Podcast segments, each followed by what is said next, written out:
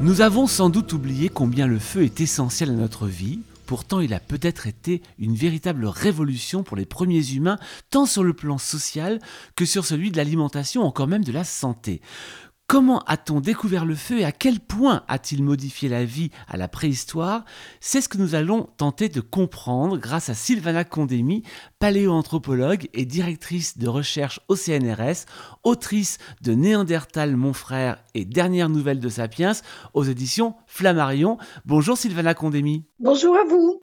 Alors Sylvana, est-ce qu'on sait exactement comment l'homme a découvert le feu? On ne le sait pas exactement, mais on a des très très bons indices archéologiques.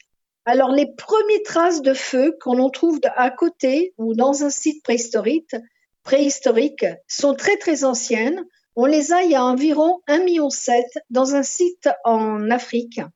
Mais sans doute ce feu qu'on voit dans le site, c'était du feu qui était un feu qui était né euh, d'une façon fortuite, par hasard, qui a envahi euh, l'habitat de ces humains.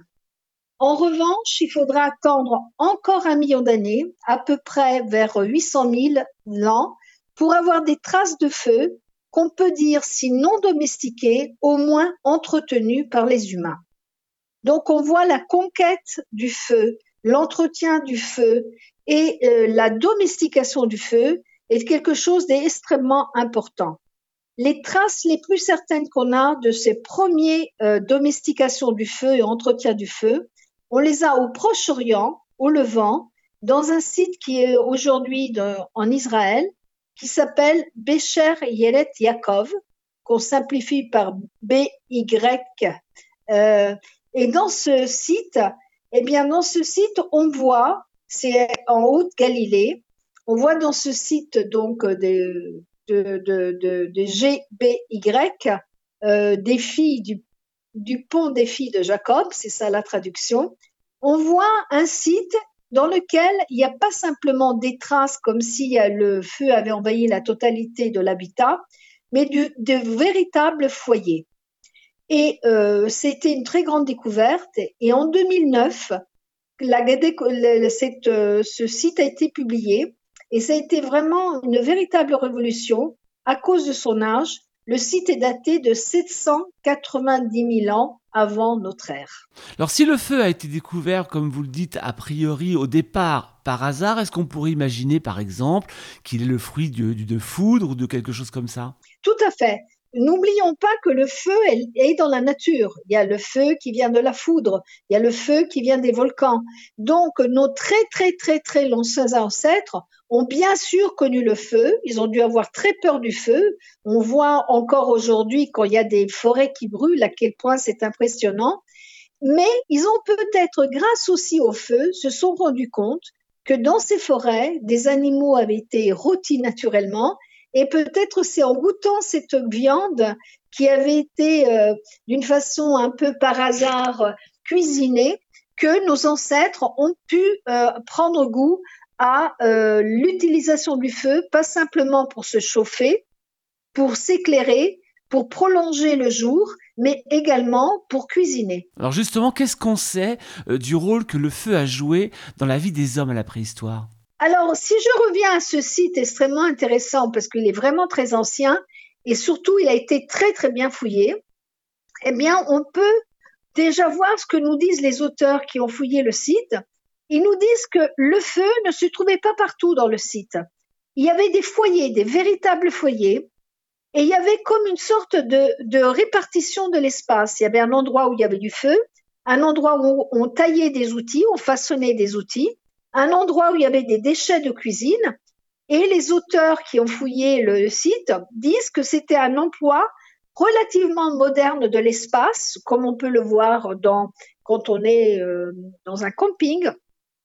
On ne cuisine pas où on va jeter les déchets culinaires, on ne fait pas de la taille où on va cuisiner. Et donc, pour les auteurs, ils pensent qu'il y a déjà 790 000 ans, il y avait une sorte de répartition de l'espace et des répartitions de tâches.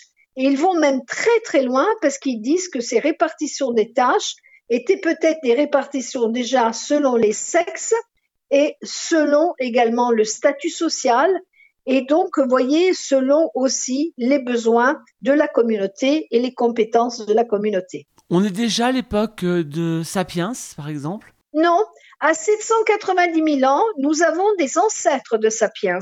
Ce sont les ancêtres qu'on appelle d'une façon très technique Homo heidelbergensis, et cet ancêtre va en Afrique évoluer en Sapiens, en Europe, il va évoluer vers les Néandertaliens, et en Asie, il va évoluer vers les Denisoviens.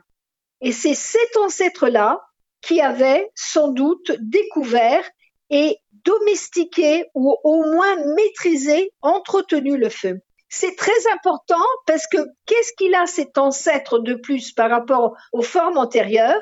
Eh bien, il a un grand cerveau. Et le grand cerveau va être la marque de fabrique à la fois des Néandertaliens et des Homo sapiens, c'est-à-dire de nous. Et ça a un rapport avec le feu. Donc le feu est au-delà effectivement des sapiens et du de Néandertal. On est vraiment beaucoup plus haut que ça. Euh, est-ce qu'il a considérablement modifié finalement euh, notre façon de nous alimenter à l'époque? Vous parliez justement d'avoir éventuellement découvert un animal qui avait été brûlé naturellement par le feu.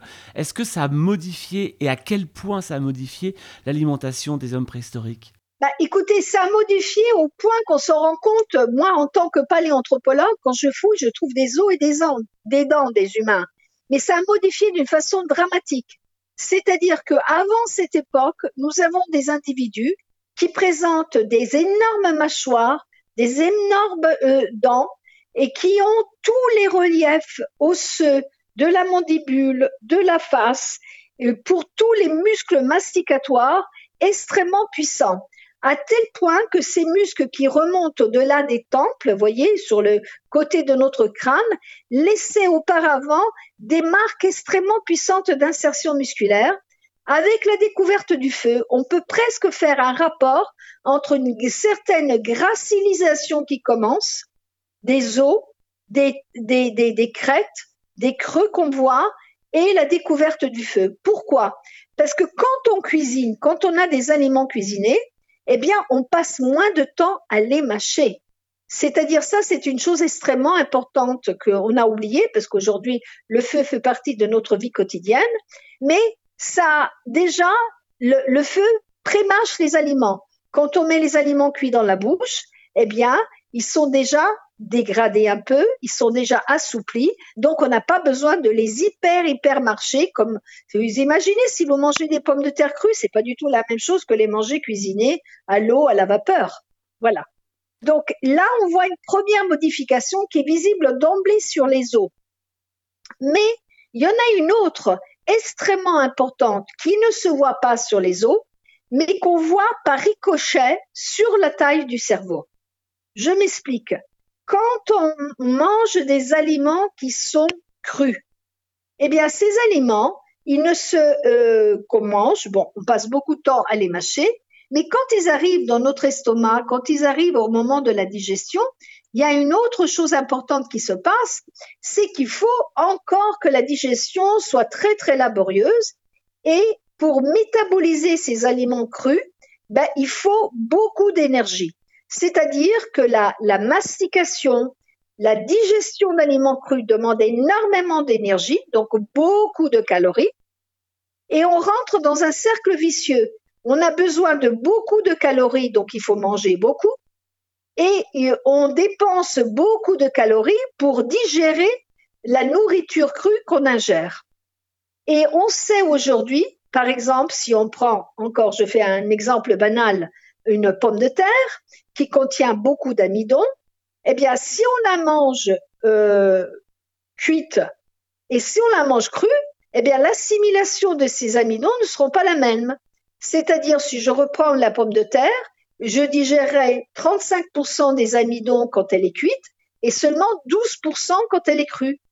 Les protéines, j'en digère 78% quand elles sont cuites et seulement 45% quand elles sont crues. Donc, vous voyez, il y a un avantage parce que déjà, je dépense moins de calories pour mâcher, pour digérer. Et en plus, les aliments que j'ingère sont beaucoup plus assimilables. Donc, j'ai besoin d'en manger beaucoup moins.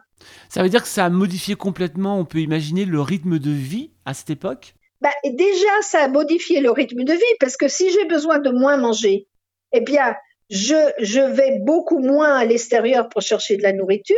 Si par exemple, ça me prend deux heures pour avoir 2000 calories, mais euh, et si je, je dois en manger 6000 pour pouvoir survivre comme faisaient les Néandertaliens, eh bien à ce moment-là, je ne devais pas passer deux heures à chercher de la nourriture, je vais en passer quatre, voire six.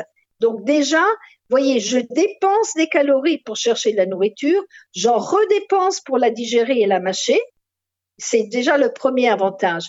C'est tellement important ce changement qu'il y a eu qu'il y a une théorie qu'on a mis en place à partir des années 90, qui est une théorie, c'est que toute l'énergie qui a été économisée par la digestion vient redistribuer dans d'autres parties du corps et notamment pour faire fonctionner le cerveau. Et c'est pour ça qu'au moment où on a ces homo heidelbergensis, ces individus qui sont les premiers à utiliser le feu, on se trouve face à des individus qui ont un gros cerveau. Le cerveau demande énormément d'énergie pour être entretenu. Le cerveau a besoin de beaucoup de calories. Si on économise les calories pour la digestion, on peut les réemployer pour faire fonctionner le cerveau. Et c'est sans doute aussi ça qui a porté à des capacités cognitives beaucoup plus grandes à partir de la découverte du feu. Mais alors ça veut dire, Sylvana, si je fais un résumé de tout ça et, quelque chose d'un peu rapide, ça veut dire que le feu a développé l'intelligence? Je dirais que une chose qui est purement culturelle, la découverte du feu, l'entretien du feu, la maîtrise du feu, devient également un facteur biologique. C'est-à-dire qu'il y a une évolution culturelle qui entraîne une évolution biologique. Ça, c'est le point qu'il faut retenir. Sans le feu, nous n'aurions pas une réduction masticatoire, nous n'aurons pas un autre système de digestion, et sans ce feu, nous n'aurons pas eu une évolution biologique vers le cerveau. On peut dire aussi que ça va jusqu'à ce cerveau qui grandit euh, et qui va donc apporter d'autres possibilités à travers cette, euh, la découverte de l'alimentation cuite, donc parallèlement du feu, est-ce que tout ça n'a pas aussi apporté tout un côté, euh, toute une organisation sociale finalement? Est-ce que ça n'a pas permis justement qu'il y ait une organisation sociale qui n'existait peut-être pas avant? Bah, Je ne peux pas dire si elle n'existait pas tout à fait avant, mais forcément c'est une redistribution de l'organisation sociale. Si on regarde le feu, déjà, imaginons une petite communauté et d'une petite communauté qui est enfermée dans une grotte, dans un habitat, bah déjà, cette communauté peut se chauffer devant un feu. Elle peut également prolonger la durée du jour. Le soir, à côté du feu, on peut continuer à faire des activités qui sont pas des activités de l'extérieur, mais qui peut être de la vannerie, qui peut être d'autres choses de ce style-là on peut aussi se raconter des histoires et faire passer notre expérience, euh, faire connaître notre expérience, parce que beaucoup de notre connaissance passe à travers le récit des autres. C'est pour ça aussi qu'on lit des livres, parce qu'on apprend par les histoires des autres. Donc, voyez, il y a toute une organisation donc qui peut être se chauffer, se protéger des animaux qui ont très peur du feu, prolonger la durée du jour, autour du feu avoir certaines activités, entretenir une sorte de socialité et en plus cuire des aliments qui sont peut-être, qui ont un goût différent, qui sont plus faciles à mâcher et donc euh, qui peuvent apporter de l'énergie différemment. Ça veut dire que le feu finalement est aussi vital que l'air ou que l'eau? Bah, C'est-à-dire euh, euh, pas vital parce qu'on peut quand même survivre hein, sans feu. Mais quand on est dans, par exemple, pour les humains, vous voyez, Homo heidelbergensis, c'est un individu donc on considère grosso modo à 800 000 ans, avant, tous les individus avant cette époque, ils vivaient dans les terrains tropicaux ou subtropicaux. En Afrique subtropicale, dans les tropiques. En Asie subtropicale ou dans les tropiques. Dans le sud de l'Europe, vous voyez, sur le bassin de la Méditerranée. À partir de 800 000 ans, qu'est-ce qui se passe? Les individus vont dans les zones tempérées. Donc pourquoi? Parce qu'ils peuvent se protéger du feu parce qu'ils peuvent se protéger des animaux, parce qu'ils peuvent se chauffer, parce qu'ils peuvent faire cuire des aliments. Vous voyez, tout ça, c'est vraiment quelque chose d'important.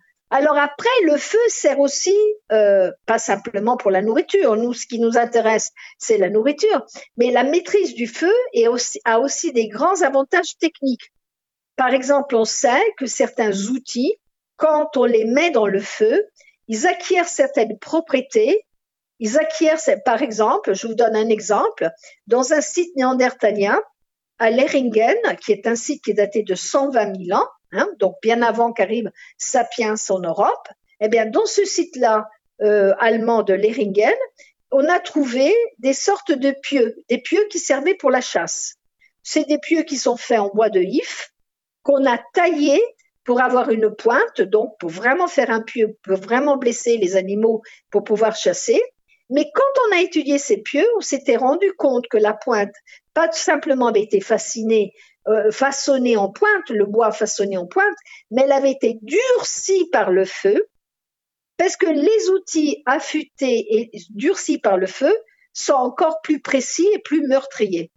Donc, voyez, même du point de vue des avantages techniques, on a des avantages techniques. Dans un travail comme le vôtre, en tant que paléoanthropologue, cette notion du feu, cette histoire du feu est très importante dans vos recherches Ah oui, très très importante. Par exemple, si je d'aventure j'avais envie de, de, fouiller, je dis n'importe quoi, en Sibérie, d'accord? Eh bien, si je veux fouiller en Sibérie, je sais que je ne vais pas trouver des sites qui ont moins de 800 000 ans. Euh, plus vieux, euh, excusez-moi, plus vieux que 800 000 ans. Parce que c'est pas possible que les humains soient arrivés dans les territoires tempérés, voire très très froids, avant une époque où il y a la domestication du feu. D'ailleurs, ces individus de 800 000 ans sont arrivés dans les zones tempérées, mais dans les zones arctiques, c'est que Homo sapiens qui y arrive parce qu'il y a le feu domestiqué qu'on peut reproduire très très très vite, il y a des vêtements sophistiqués, il y a d'autres techniques, etc. Voyez, c'est quelque chose d'important. Donc moi, l'indice du feu dans un site, si j'ai fouillé des années en Éthiopie, eh bien, si je trouve des traces de feu, surtout si elles sont en foyer, donc que ça m'indique que autour du feu il y avait une activité de cuisson ou de d'autres choses, eh bien, je me dis, ben, là, je suis dans un site qui n'est pas plus vieux que 800 000 ans. Le feu donc, a, donc, permis euh, la migration. Et qu'est-ce que la migration a permis? En quoi c'était important que l'homme migre ailleurs dans le monde? Alors, je ne sais pas si c'était important, mais il est clair que l'histoire humaine est une histoire d'expansion géographique. On est parti d'un certain endroit qui était le berceau, pour conquérir d'abord l'Eurasie, c'est-à-dire l'Europe et l'Asie, et ensuite les Amériques. C'est ça l'histoire humaine. Mais ce qui est très intéressant, c'est que si les humains ont été ailleurs, ils ont été ailleurs pour deux raisons. Un, parce qu'ils sont en croissance économique, euh, démographique. Donc, quand on est en croissance et qu'on est des chasseurs-cueilleurs, eh on doit se séparer du groupe principal, aller à côté pour pouvoir faire survivre le groupe. Les groupes de cueilleurs-chasseurs sont des petits groupes d'une vingtaine d'individus. On ne peut pas nourrir 100 personnes, on peut nourrir que des petits groupes. Donc, il y a une sorte de satellisation des populations, mais on part également vers d'autres lieux quand le lieu dans lequel on vit n'est pas habitable. Il y a eu des époques où il y a eu des énormes éruptions volcaniques qui ont rendu des, régions inhabitables, qui ont, qui ont porté à des désertifications, du point de vue changement climatique. Et c'est à cette époque-là qu'on se, qu'on, va ailleurs, qu'on, qu'on s'étend, qu'on, qu'on migre dans, dans, un, dans ce sens-là. Mais la migration, pour des chasseurs-cueilleurs, elle est une migration qui est en fonction du gibier qu'il y a, en fonction de la nourriture qui est disponible. Voyez? Donc, la, la nourriture qui est disponible, elle dépend du climat, elle dépend des conditions de vie, et ce n'est que quand les humains dominent vraiment le feu, qu'ils peuvent aller dans le cercle arctique et décider, comme l'ont fait les Inuits, que l'été est très très rude parce qu'on a beaucoup beaucoup de travail à faire. On, on, chasse beaucoup, on pêche beaucoup, on fait sécher le poisson, fait sécher la viande, on prépare vraiment l'hiver. Et l'hiver, on vit dans son igloo, en petite, petite communauté d'igloo, et on fait des activités d'intérieur mais euh, c'est quelque chose qui arrivera très très tard lorsqu'on a suffisamment bien euh, chassés, créer des stocks pour pouvoir survivre même en hiver. Et tout ça finalement grâce au feu. Ben écoutez, c'était passionnant Sylvana d'entendre cette petite histoire, de la grande histoire en tout cas, cette découverte du feu. Je rappelle vos deux livres passionnants, Néandertal mon frère et Dernière nouvelle de Sapiens, tous deux aux éditions Flammarion. Et puis il y a un livre qui sort en 2023, on peut en toucher deux, petits mots? Ben écoutez, dans ce livre, je parlerai surtout de la culture de ces humains préhistoriques. Et il se trouve qu'en ce moment, je m'intéresse beaucoup au lien entre la génétique et les humains du point de vue de l'alimentation. Il se trouve que les premiers travaux qu'on est en train de faire montrent que, par exemple, Néandertal avait besoin de beaucoup plus de graisse et de lipides dans sa digestion par rapport à nous. Nous avons, nous, sapiens, nous avons remplacé une grande partie des lipides, des graisses, par les carbohydrates, euh, par tout ce qui est donc amidon. Donc, vous voyez, on a deux modes, deux stratégies de pouvoir avoir de l'énergie.